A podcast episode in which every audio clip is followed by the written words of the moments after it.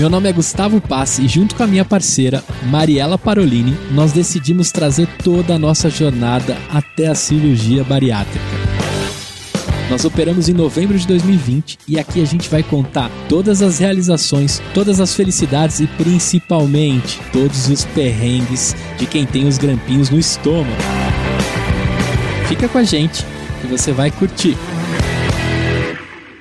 Olá, eu sou Mariela Parolini, podcaster bariatricada que agora busca os 60 quilos. Já passei dos 30, eliminados depois da minha bariátrica no dia 11 do 11, 2020. Meu amigo Gustavo Passi, infelizmente, não pôde estar aqui, mas o Gustavo também sei que já passou dos 30 quilos. Mas como aqui no bariátrica.club nós queremos sempre trazer assuntos que interessam a quem fez a bariátrica ou quem quer saber um pouquinho mais de bariátrica, eu quis abordar um assunto hoje que é medo. Engraçado, porque muitas pessoas têm medo de fazer a cirurgia, tem muitas pessoas que têm medo quando a cirurgia é aprovada, e tem pessoas que têm medo depois que emagrecem. Mas eu vou conversar com um cara que, além de ser um querido meu e do meu marido, voamos de asa delta com ele já vai fazer cinco anos, que é uma experiência incrível. Ele estuda neurociências e ele estuda superação, ele estuda medo, mas melhor pessoa para falar a respeito dele mesmo é o próprio Rui Marra. Rui, meu querido, muito, muito, muito obrigada por ter vindo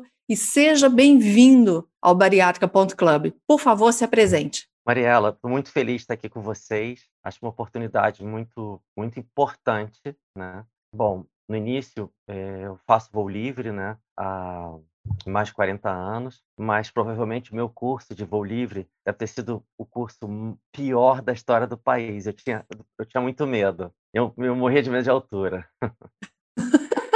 e aí eu acho que o medo, eu acredito que o medo é como se fosse uma febre. Como assim? Quem nunca teve febre? Imagina que você nunca teve febre, tá? E eu chego para você e falo, Mariela, eu te ligo aqui do Rio de Janeiro e falo, eu tô com uma febre de 40 graus, eu não sei o que, que eu faço. Uma pessoa que não teve febre, ela não vai empatizar com o que eu, que eu tô falando. Então, o medo é como uma febre. Então, como eu tinha muito medo, acabei estudando sobre isso, acabei fazendo uma formação biopsicologia, uma pós-graduação em biopsicologia, um mestrado em ciências neurocardiológicas pela UFRJ na medicina, e hoje eu faço parte de um grupo de pesquisa em neurociência do comportamento humano na UFRJ na medicina, liderado pelo professor Dr. Tiago Arruda Sanches. Então, eu vou convidar seus ouvintes a nós decolarmos, é, olhando para o horizonte, nessa jornada pela bariátrica. O que, que você acha? Excelente, porque é engraçado como a gente quer as coisas e o medo nos atrapalha, né, Rui? Eu me lembro da sensação de estar na rampa para voar. É, o Emílio voou com você, eu voei com o Max, né? Mas eu e Emílio fizemos com você toda aquela preparação antes de voar. E eu me lembro de você falar muito da respiração. Eu me lembro da sensação de estar na rampa. Enquanto, ah, vou voar, via todo mundo ali voando. Nossa, legal, deve ser bonito, deve ser muito bacana. Paramentei. Cheguei na rampa, primeiro que eu achei que eu ia morrer só parando de respirar. E aí depois eu falei, eu não vou nisso aqui mais. E como eu te disse, em muitos momentos da minha vida eu me lembro dessa sensação. A sensação do voo, que não dá para esquecer, né? Eu sempre me lembro, se eu parar aqui e me lembrar, eu me lembro dali de sair da rampa, mas a sua fala aí do Max, né, que trabalha com você, que tem o mesmo método de trabalho, como foi importante em muitos momentos de medo, muitos momentos em que eu preciso me superar, eu me lembro de estar ali na rampa. Eu me lembro do Max, com todo aquele sotaque italiano dele. linda, linda, respira, linda. é.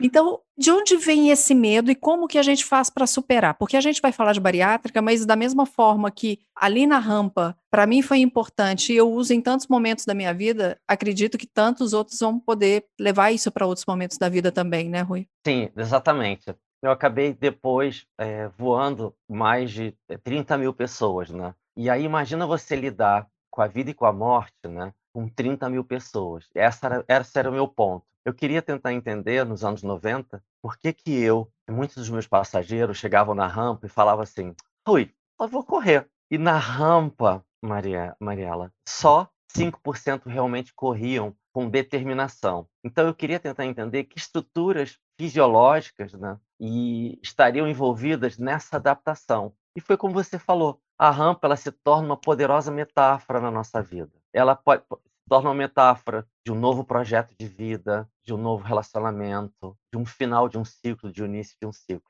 E para isso, a gente está falando de uma, de uma palavra básica, uma habilidade básica chamada adaptação. Então, que recursos eu vou utilizar na adaptação? E a neurociência, ela traz do comportamento humano, ela traz uma expressão também fundamental para essa adaptação. O que, que é isso? É a flexibilidade cognitiva. Que repertórios eu vou poder utilizar de uma forma criativa para me adaptar a essa nova tarefa? E dessa forma, nós temos um eixo chamado eixo neurocardiológico. É como se fosse um eixo das emoções. Esse eixo, ele fica entre o tronco encefálico e as células marca-passo do coração, como se fosse o eixo, o eixo da nossa qualidade de adaptação. E você tem algumas formas de influenciar esse eixo, não é controlar, a gente não consegue controlar a emoção, a gente consegue influenciar as emoções e os sentimentos. A emoção surge, e o que, que eu vou fazer com essa emoção? E aí eu tento transformar isso em sentimento,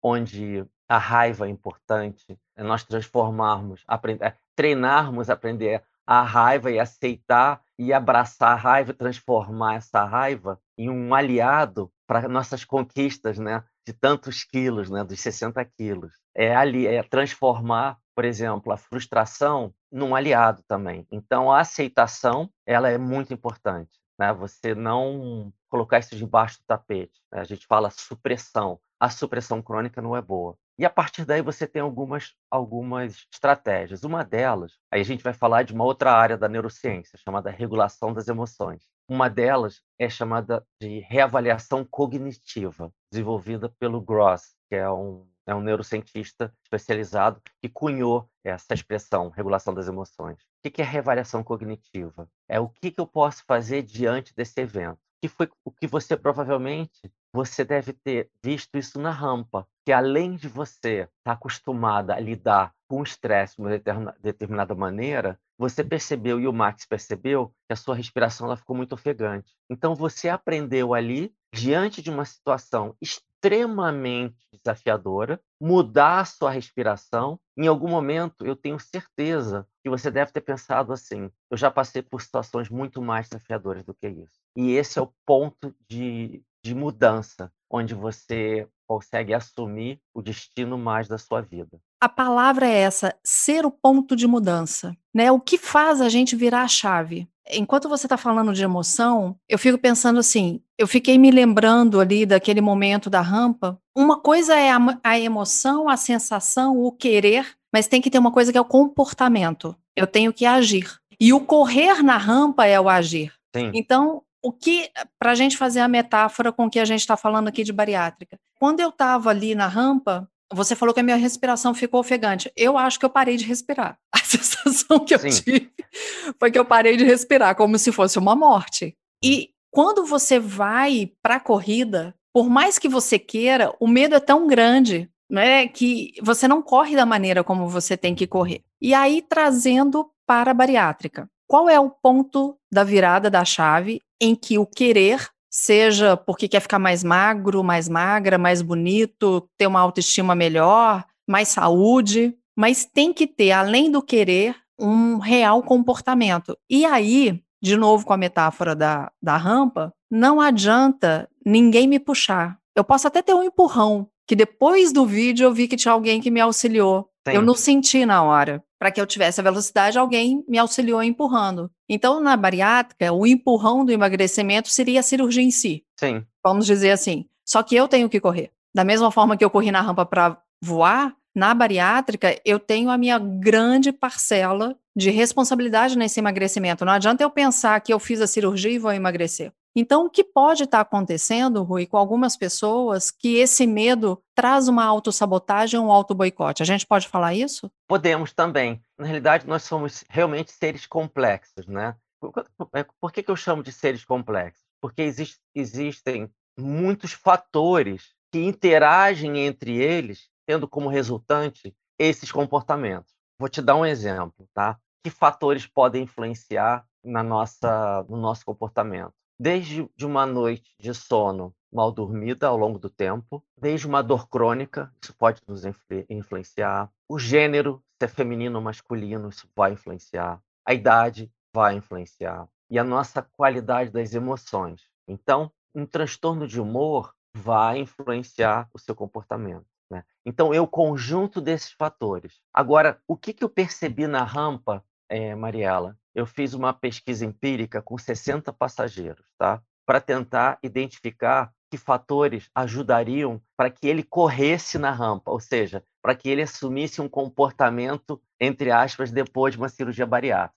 E o que, que eu percebi? Nesse, nesse experimento foi o seguinte: para 30 passageiros de asa delta, eu só fiz, só dei a parte técnica, né? Que é aquela corrida, né? Onde a gente aprende a correr junto com o instrutor. E os outros 30 passageiros, eu fiz a capacitação com a parte técnica, mas eu adicionei um ponto eu sugeri para que eles oferecessem a corrida para um sonho deles. E aí, no final, os resultados foram os seguintes: aqueles passageiros que, que ofereceram a corrida ou o que seria a resultante né, dessa, dessa, dessa bariátrica, aqueles passageiros que tiveram um sonho antes de decolar, eles correram muito mais e se adaptaram muito melhor do que os que não tiveram sonho. Ou seja, quando a gente coloca os sonhos acima dos medos, a mudança acontece. Quando a gente coloca os sonhos acima dos medos, a mudança acontece. Que frase genial! É,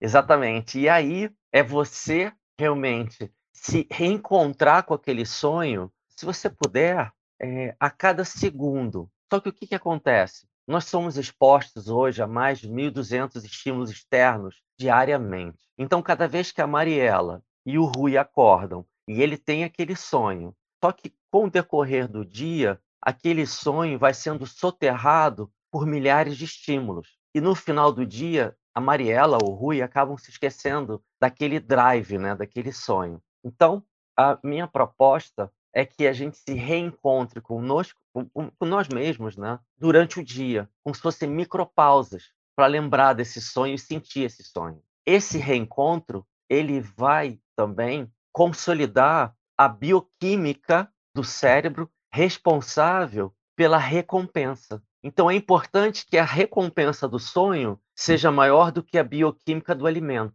E essa recompensa, ela é em ação, em, em pensamento? Como é essa recompensa? Então, essa recompensa é a bioquímica, é a área do cérebro chamada núcleo acúmbio. Essa área, ela é responsável às vezes por processos de, de adicção e pelos hábitos, pela consolidação de hábitos. Então, por exemplo, onde se a gente não estiver, não buscar, quando eu falo buscar, não é a receita da felicidade, não é a ditadura da felicidade, mas é um buscar pelo bem-estar. Vou te dar um exemplo. Você tem uma questão do açúcar, né, ativando o teu cérebro, é, talvez mais do que com a cocaína, dou um exemplo. Então, a questão. Estudos... Nós até conversamos sobre isso aqui um dia. É. Tem um, um chefe de cozinha que a gente estava conversando sobre isso. Então, estudos de neuroimagem, eles têm alguns achados que eles relacionam a ativação do açúcar tão mais forte que a cocaína. Isso ativa a área da recompensa do cérebro, pode ativar. Então, nesse ponto, quando você se encontra mais vezes com seu sonho, você é como se você recompensasse de uma forma mais poderosa, entendeu? o seu novo hábito depois de uma bariátrica. Vou te dar um exemplo. Eu vou, eu vou trazer um exemplo um pouco mais dramático, mas na Segunda Guerra Mundial havia um psiquiatra judeu chamado Viktor Frankl. Não sei se você já ouviu falar. Já, já. né? Lógico. Então, o Viktor, ele dava aula na Universidade de Viena, era um psiquiatra, e, e ele e a família dele haviam sido aprisionados em Auschwitz. Então, de uma forma muito trágica, ele havia perdido a família, a família havia sido fuzilada, né?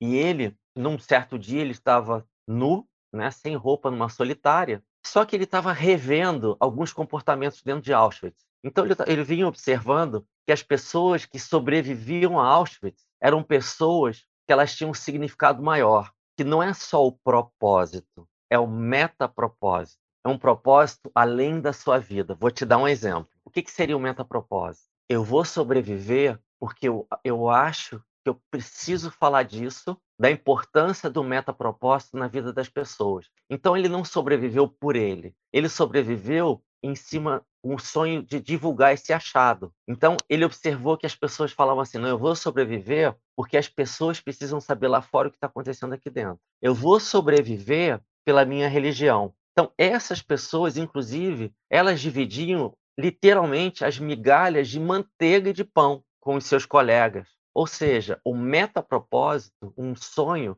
seria ter um meta-sonho, ele vai ser o drive, vai ser o combustível da sua jornada no pós-bariátrica. Eu tenho que ter o meu objetivo, que é Vamos colocar, o objetivo seriam quantos quilos eu perderia. Então, esse seria um propósito. Mas um meta-propósito, o que, que, que significado esses quilos têm para mim? Um significado Sim. que às vezes vai além de saúde, vai além de autoestima, cada um vai saber para si o que é aquele meta-propósito, aquela, aquela meta além. Sim, sim, exatamente. E o meu convite, Mariela, que a gente saia ou integre a esfera do saber, o sentir. Por quê? Existe um modelo, um modelo de Thaia chamado modelo neurovisceral. É importante para que esse propósito, esse metapropósito consolide, você sinta esse propósito evocando de dentro, vindo das vísceras, né, em direção ao cérebro. É esse metapropósito que vai te deixar mais selvagem na direção do seu, do seu resultado. Mas olha que louco, né? Ao mesmo tempo que é visceral o meta-propósito, o medo também é visceral. Então, mas se Sim. ele é meta-propósito, ele consegue superar o medo. Exatamente. Aí eu me lembro de você comentando de um trabalho, que se não me engano é do Superar, que você fazia com atletas. Sim. os quais são excelentes atletas, mas na hora da competição eles não eram tão bons. Foi, foi, foi no Instituto Reação, na Rocinha, né? Onde a gente, o voo livre é feito aqui em São Conrado, onde é a Rocinha, que são mais de 300 mil pessoas. E aí, desenvolvendo essa técnica é, no voo livre, né? Onde, onde a partir dessa metodologia, nossos passageiros passaram realmente a correr com mais segurança dentro do, da, da capacidade deles, eu propus ao Flávio Canto, que é o medalhista olímpico, eu perguntei a ele se ele tinha atletas de judô que eles treinavam bem, mas na hora da decolagem, na hora da luta, eles perdiam performance, né? Então, você traz essa, essa analogia, entendeu? De uma forma, assim, infinita. Então, eu, a gente começou adotando seis atletas lá e trabalhando meta-propósito, mas usando também uma ferramenta que traz uma medida sistêmica, chamada biofeedback. Então, a gente olhava a qualidade do metapropósito e o reflexo na fisiologia do indivíduo. Se era, se era um metapropósito saudável para a fisiologia dele, numa coleta de Puxa cinco minutos. E aí a gente ajustando os metapropósitos, né, conforme. Mas a gente não precisa disso, tá? Mas foi uma forma também de trazer uma validação para aqueles atletas. Resumindo, naquela época, dos seis atletas que nós adotamos, um ano depois, seis se tornaram campeões. Ai, que bacana, Rui. Foi. E não só campeões, mas também o que, que acontece? O que, que a gente aprende em neurociência? É, a gente não estuda mais por regiões, mas estuda por conectividade. Ou seja, não são regiões pontuais. Ou seja, se existe uma mudança na parte sensório-motora né, cognitiva para a luta, provavelmente isso vai ser integrado à vida dele em outras dimensões. Com certeza. Foi, foi, quando a gente escutou de uma atleta, né, a Kelly, né, falando assim: ai, Rui, eu, eu antes de entrar nas competições eu chorava, depois ela se tornou campeã carioca, né? Ela falou assim: e agora, quando eu vou fazer minhas provas de inglês, não dá mais um branco, eu me lembro e tiro 10. Entendeu? Olha. Então, você tem uma integração dessas novas habilidades, a gente chama de novos repertórios de adaptação. E, Rui, isso, como você disse, a gente leva para outras outras essas habilidades elas são para a vida. O Emílio brinca muito comigo. As pessoas aqui no podcast estão carecas de ouvir eu falar do Emílio, né, meu marido o tempo inteiro. Emílio Ele fala, é incrível. Ah, eu sou suspeita, né? Sim, sim. Eu também sou. Depois eu conto para vocês como que conhecemos o Rui. Mas é, o Emílio fala assim: você não mudou só a sua, é, não é o seu corpo, você não operou só o seu estômago, a sua cabeça tá outra. E o gostoso é que a gente tá curtindo isso juntos. É um curtir essa nova fase. Os nossos filhos esses dias estão em São Paulo viajando. A gente está em lua de mel, tá uma delícia. Sim. Parece que tem 20 e poucos anos, sabe? Muito bom. É, graças a Deus. Mas assim, por quê? Foi o emagrecer que fez. Não, não é só emagrecer, são as habilidades que eu fui conquistando. Sim. E eu tô num, aí até confidenciar a você e a quem está ouvindo, eu tô num Hum. novo desafio na minha vida, que eu tô como facilitadora trainee do Empretec. Muito bom. Só que ele tem sido um senhor desafio para mim, Rui. É como se eu fosse um atleta que agora passa a ser de alta performance. Sim, exatamente. E aí, isso assim, eu parei para pensar esses dias, sabe? Eu falei assim, gente, por que que tá me dando esse frio na barriga de uma coisa que para mim eu tô amando fazer? Eu passei por um processo de seleção de quase 500 pessoas, tô Incrível. mega feliz de estar ali, mas tô morrendo de medo. Agora, eu tenho medo de palestrar, de estar lá na frente, dar curso. Você me conhece, sabe que eu não Não tenho medo disso. Aham, É? Não, Mas é como se fosse esse essa virada de chave, como se estar no Empretec fosse ser a alta performance, fosse ganhar a minha medalha. E aí eu tenho usado a rampa, eu tenho usado a questão da bariátrica para chegar também no Empretec, porque é algo que eu quero muito. O Empretec me transformou, transformou minha vida profissional, eu quero levar isso a outras pessoas. Então, como fazer essa habilidade? Agora, eu tenho vivências e converso com pessoas que me ajudam nisso. E quem não tem, Rui, como que a gente pode ajudar? Então, é, é, dessa questão do que você sentiu do Empretec, né? Eu, eu vou te convidar agora, é, fecha os olhos um pouquinho, por favor, fecha os olhos. Procura sentir o impacto positivo dessa possibilidade que você está trazendo para a vida desses novos empreendedores. Procura sentir. Agora, não só dele, mas não só dele, mas deles, mas da família deles. E agora o impacto desse seu trabalho na sociedade, usando como plataforma o Empretec. Esse é o metapropósito. Nossa, eu arrepiei até. olhos. É, exatamente. Nossa! Aquele temor se transformou em energia. Nossa, eu tô toda arrepiada. É isso.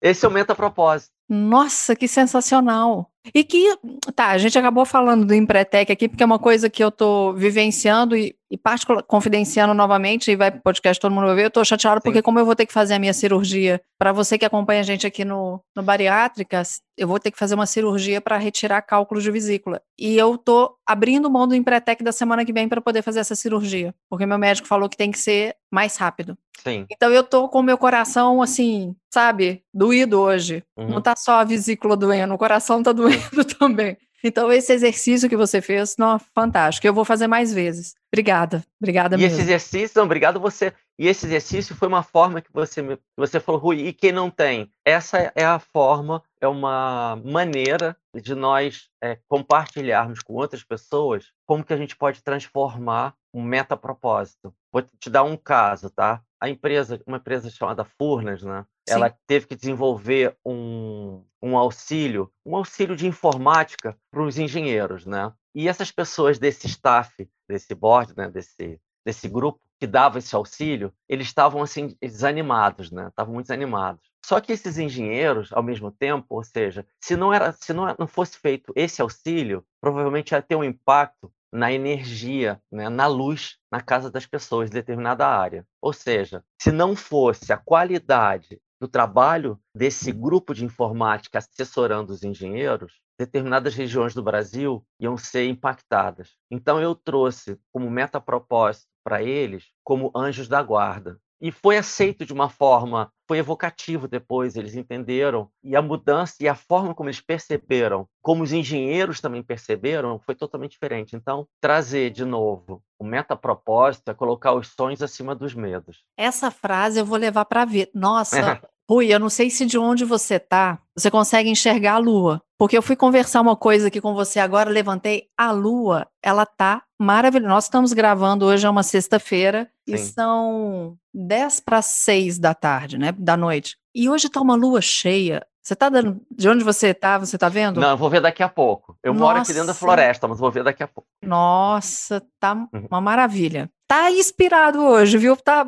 tá um dia inspirado para gravar esse podcast. Lembrar da- de voar de asa delta, ver essa lua aqui agora, nossa, tá a coisa mais linda. Se as pessoas fizerem esse exercício que você fez comigo para a bariátrica, também vai surtir efeito. E cada um vai saber qual é o seu sonho, qual é o seu meta-propósito. Sim, e se puder, exatamente. Lembra que a gente falou, desculpa te interromper, dos, dos milhares de estímulos externos que nós somos expostos? Sim. Então, qual é a sugestão? Então tá, então vou usar isso ao nosso favor. Então coloca isso num cartaz bonito, seu metapropósito na geladeira, coloca no seu espelho, entendeu? coloca em um, faz uma moldura, coloca num quadro, entendeu? E tenta se inundar desse estímulo, desse metapropósito também. Porque quanto mais estímulo nesse sentido vier, a cada vez que eu falo isso, eu me lembro de um fato. Eu estou em vários grupos de cirurgia bariátrica, Facebook, WhatsApp, e eu me lembro de uma pessoa que a cirurgia foi liberada e ela desistiu. Ela lutou, lutou, lutou para fazer a cirurgia. Eu cheguei a conversar com ela depois. Eu fui em particular, falei: olha, eu faço parte do grupo, você não me conhece, também não te conheço, mas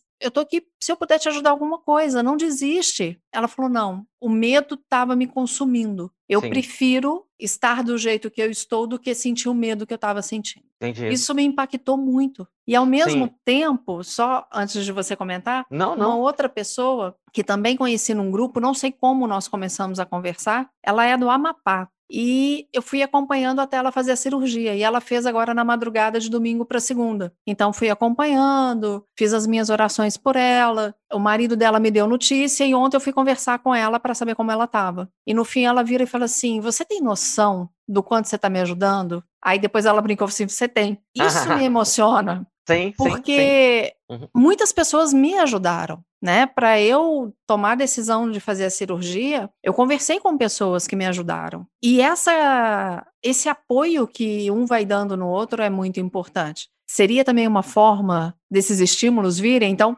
falando um pouquinho dessa que desistiu pelo medo e desse outro apoio que a gente acaba dando uns aos outros. Mariela, eu diria que a base antes do metapropósito é a rede de apoio. Por quê? Nós somos mamíferos. Né? O mamífero ele precisa sentir seguro para fazer executar suas ações. A qualidade da segurança ela é fundamental. Então, a, a, o sentimento de pertencimento, ele inclusive, provavelmente, ele vai ajudar na cicatrização, porque a sensação de pertencimento ele vai produzir menos cortisol e mais ocitocina, que seria é, o hormônio do bem-estar, né? Sim. E da resiliência. Ou seja, os grupos de apoio das cirurgias bariátricas, eu acho que são fundamentais antes do metapropósito para você começar esse processo. Que legal. E, e, olha como isso é engraçado, né? Eu acho que eu cheguei a comentar isso com você hoje, antes de começarmos a gravar. Eu tive que fazer endoscopia para descobrir o porquê que eu estava sentindo as dores.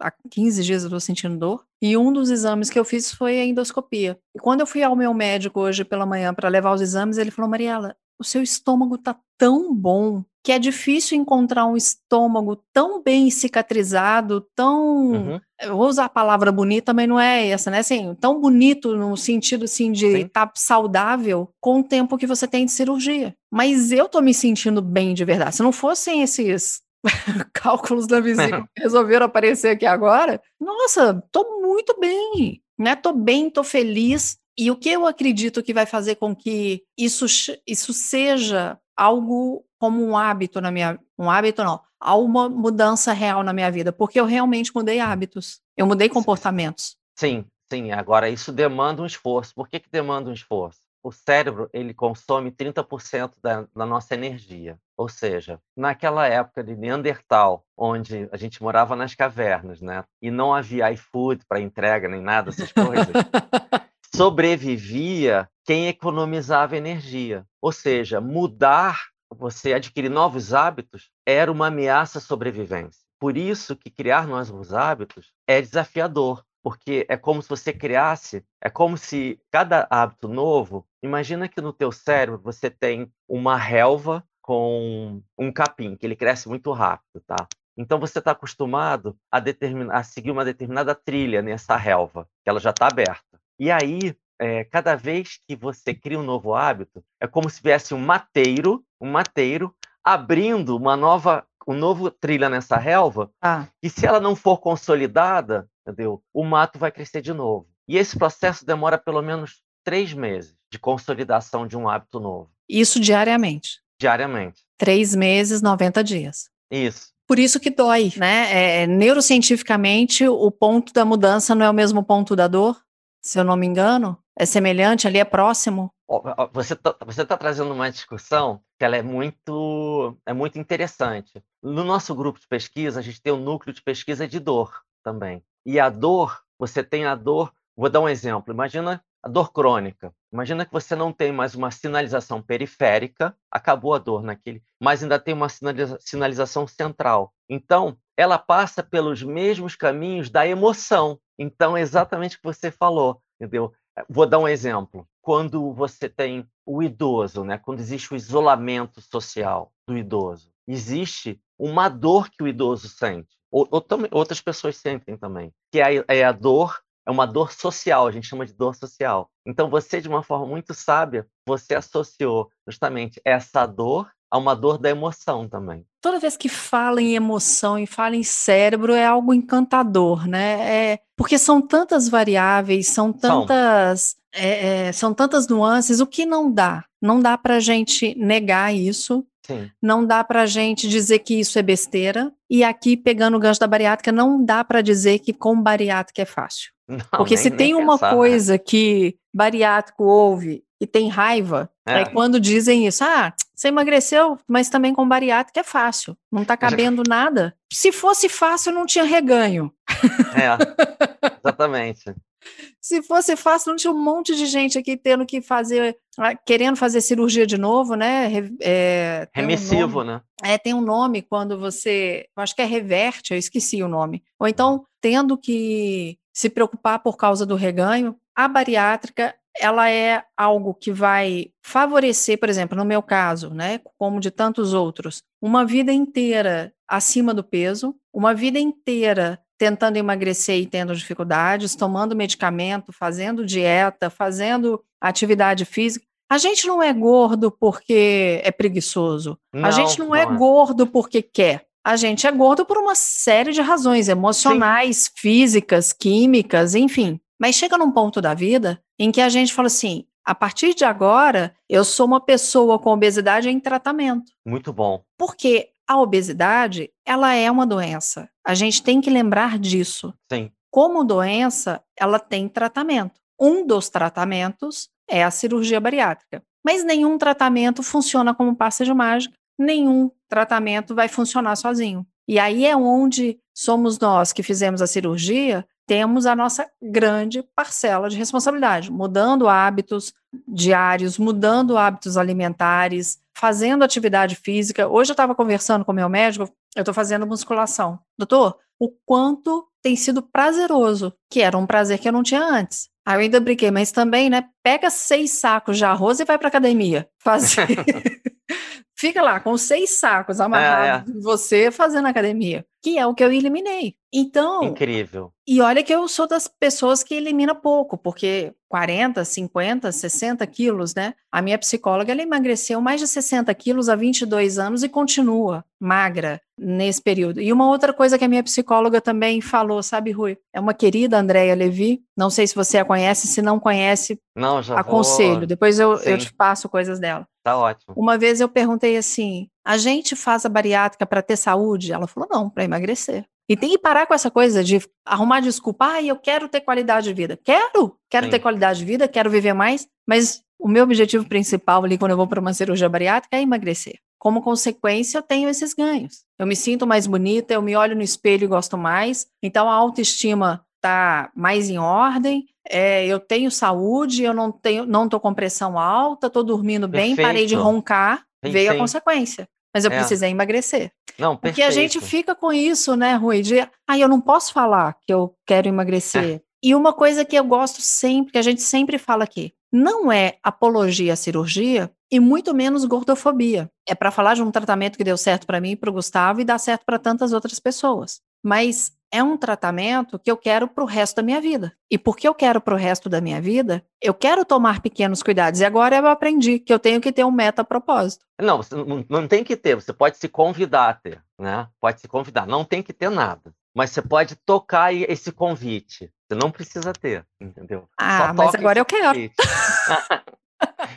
é, hoje, né, eu, na hora do almoço, eu acabei também me, me descuidando, né? Né? Durante o início da pandemia, eu tive, assim, onde eu moro, eu, eu tenho, posso correr aqui perto do Parque Nacional da Tijuca, então eu, eu coloquei em forma, né? É, atualizei a minha agenda de exercícios físicos, né? Sem aglomeração nem nada, uhum. ao ar livre, e depois eu me descuidei dos meus hábitos, né? Então acabei é, engordando acima do que eu me sinto confortável. Sim. Tá? E aí eu decidi, falei, não, eu não, eu, eu, sei que eu não posso, se eu ingerir líquidos durante a refeição, isso dificulta a minha digestão. E aí, hoje, é, tem um lugar que eu fui, fui almoçar aqui perto, né? E tem um, um, suco de maracujá maravilhoso, que eu adoro, né? E aí eu chego no lugar, ela já pergunta, quer o suco de maracujá?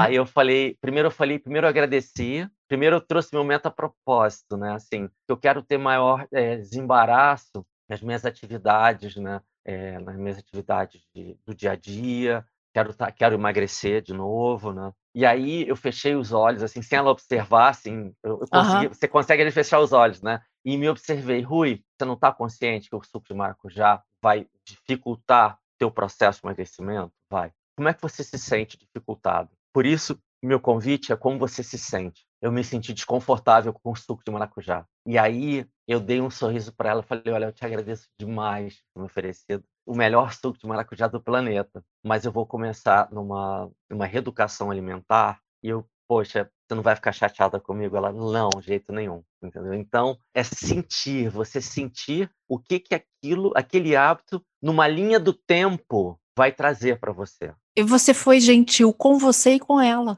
Exatamente, exatamente. E, e, e, quando você fala, você foi gentil, faz parte também de uma estratégia que eu uso, que é seja gentil com você, Rui. Quer dizer, é, em inglês é mais engraçado, é be gentle, né? Então hoje eu, eu procuro comer alimentos, né? São gentis comigo. Olha entendeu? que legal. Então, não, e você trouxe de novo uma forma intuitiva, brilhante de novo, você captou isso no ar, né? Então é como se fosse uma campanha de publicidade. Seja gentil com você. Né?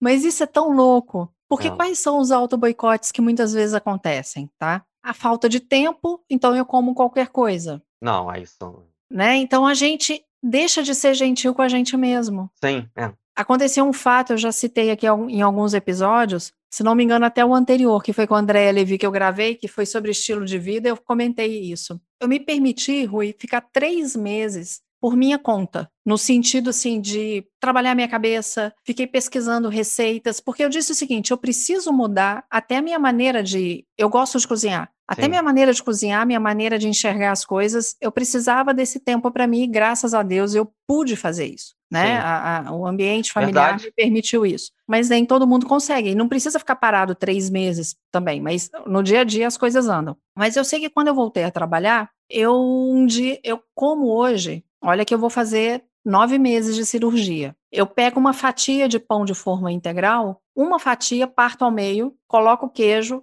e vai para a sanduicheira. É o que cabe, olhe lá. E um dia eu estava com muita pressa, e quem é família de bariatricado vai entender o que eu digo, porque se sobra, filho come, marido come, filha come, e assim vai. E um dia eu estava com pressa, que eu estava saindo de uma reunião e entrar em outra, eu falei assim, ah, eu vou fazer um sanduíche rapidinho, com duas fatias de pão, vou partir ao meio e já deixo aqui para quem quiser. Vou comer a minha metade. Na hora que eu vi, Rui, aí eu fui trabalhando enquanto estava comendo. Eu não Sim. fui gentil comigo. Quando eu vi, eu tinha comido inteiro, sendo que não cabe. Olha Sim. que louco. Eu fiquei com isso tão forte dentro de mim, assim, gente, não cabe e eu comi, sem ver. Então Sim. eu tenho que ser gentil comigo e parar de dar desculpas, né, Rui? É, e sair da automaticidade. Né? Então, é, a automaticidade é exatamente isso. Esse exemplo que você deu, ele foi muito pontual e muito poderoso, né? Porque ele é devastador, né?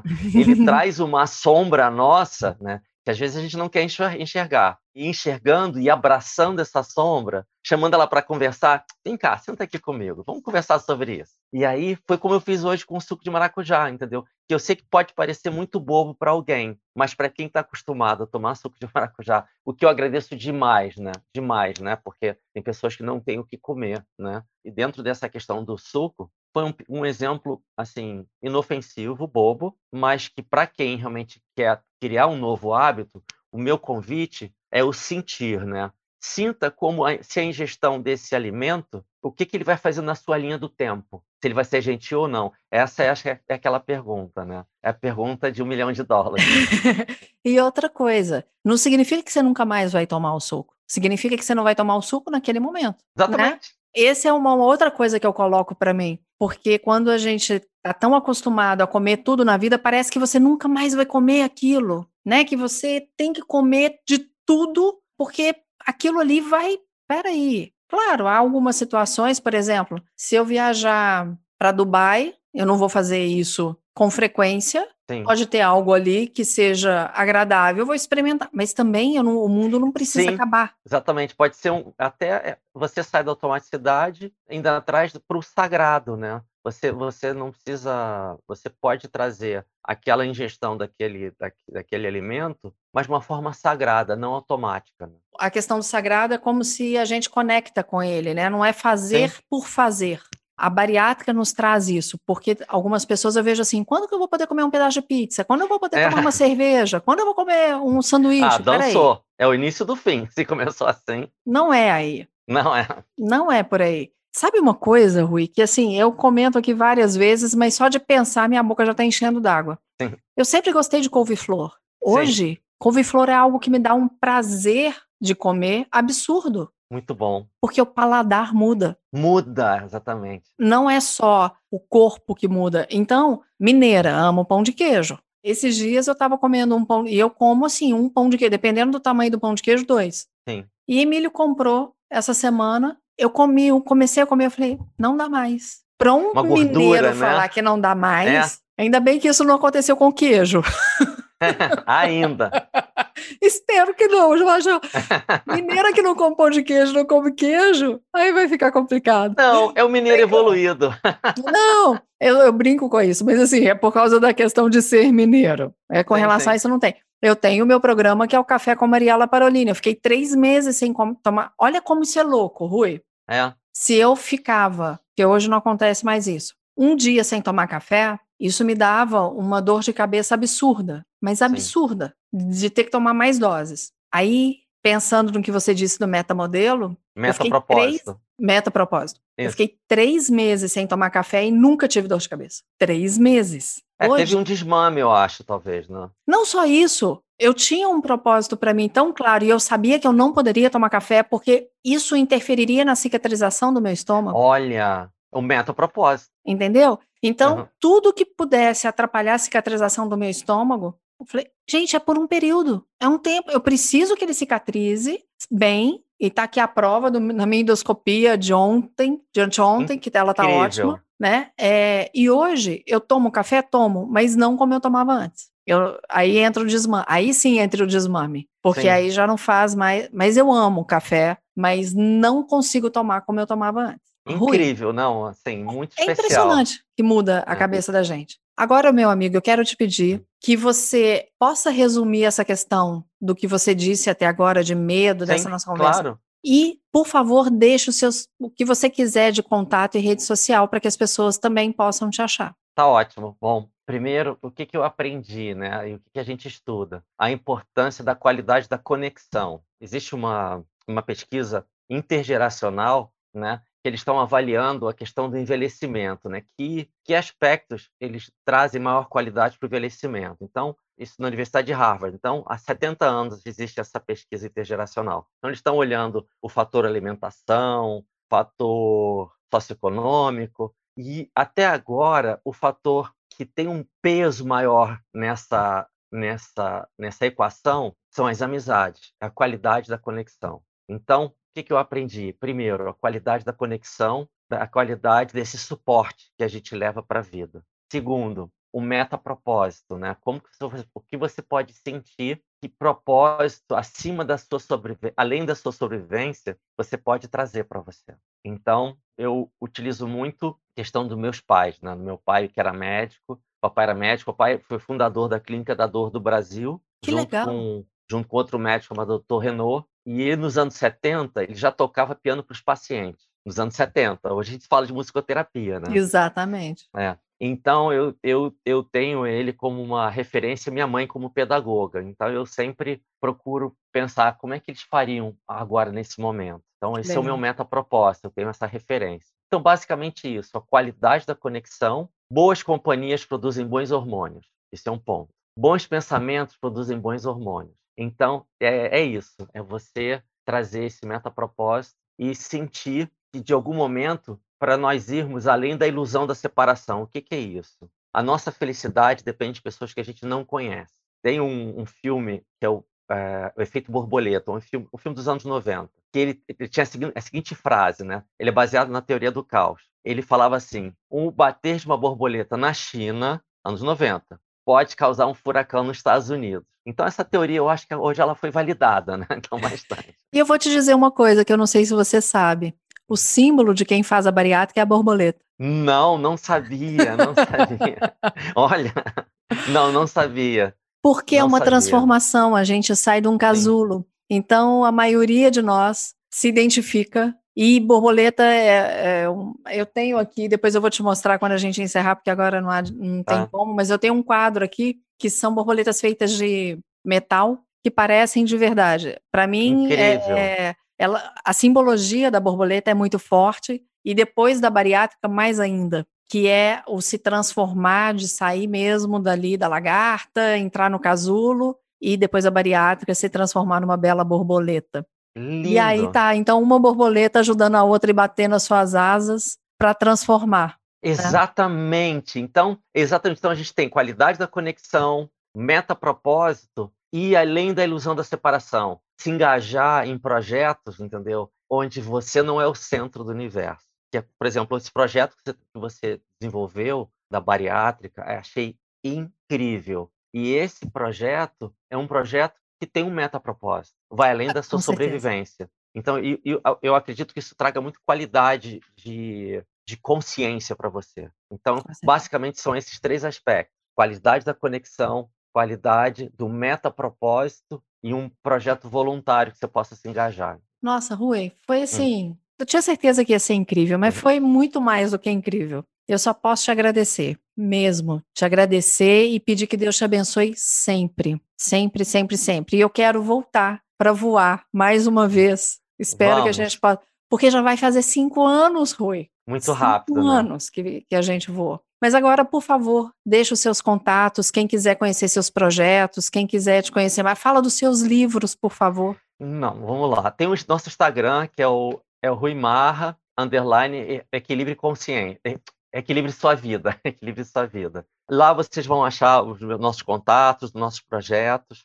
A gente tem um curso online que é o Respire Consciência. Consciência, né, de ter ciência e consciência. E ali a gente vai conversando. Ali já, então, já tá só um pouquinho. ótimo. Arroba Rui Marra. O Rui é com Ah. Y, né? Com Y, com Y. Rui Marra, underline, Equilibre sua vida. equilibre sua vida. Rui, Perfeito. e aqui os microfones estão sempre abertos para você. Sempre que você quiser. Eu vou te chamar mais vezes, porque essa conversa a gente vai poder pegar vários pedacinhos dela Vamos. e ainda estender. Então, mais uma vez, muito, muito, muito obrigada. Que Deus te abençoe sempre e que você possa estar sempre levando o que o Uhum. seu pai e sua mãe deixaram para você além, né? Ali no céu mesmo, levando tantas pessoas a, a se superarem. Tá? Muito Muito obrigada, meu agradecido, querido. parabéns pelo projeto e um super abraço para Emílio também, que é uma pessoa que eu admiro e gosto demais também. Ah, tá? obrigada, querido. Só Um para encerrar aqui, porque senão as pessoas vão acabar me perguntando como foi que eu conheci o Rui. Emílio era presidente da Federaminas, que é a Federação de Associações Comerciais aqui do estado de Minas Gerais, e Rui foi dar uma palestra em 2014. E foi uma palestra incrível. E naquela palestra ele fez um desafio, que era Emílio voar. Isso levou ainda dois anos, porque foi em 2014, em 2016, eu e Emílio fomos ao Rio para um outro evento e fomos antes para poder voar com o Rui. E foi incrível. E eu vou postar uma foto, Rui, no Instagram do Bariátrica, para que as pessoas vejam o dia que eu voei. E depois eu quero, eu acho que tem foto nossa também, eu vou procurar aqui e postar. E para você que nos acompanhou até aqui, siga arroba Ruimarra, underline, equilibre sua vida, Rui com Y. Siga arroba bariátrica.club, arroba café com Mariela Parolini e arroba Gustavo Passo. Mais uma vez, muito obrigada por ter ouvido do bariátrica.club. Se você estiver ouvindo no Spotify, siga, compartilhe. Se você estiver ouvindo pela Apple Podcast, dê cinco estrelinhas e compartilhe. Semana que vem a gente está aqui. Um beijo e Deus te abençoe.